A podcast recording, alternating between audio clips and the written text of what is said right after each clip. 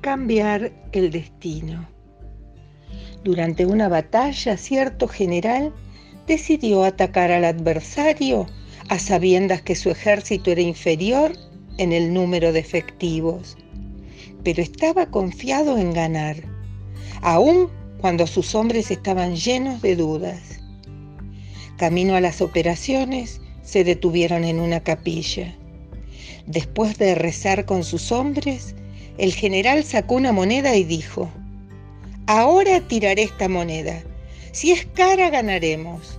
Si es cruz, perderemos. El destino se revelará.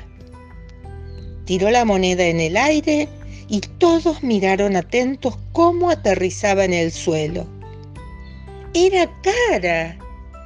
Los soldados estaban tan contentos y tan confiados que atacaron vigorosamente al enemigo y consiguieron la victoria. Después del combate, un teniente le dijo al general, Nadie puede cambiar el destino.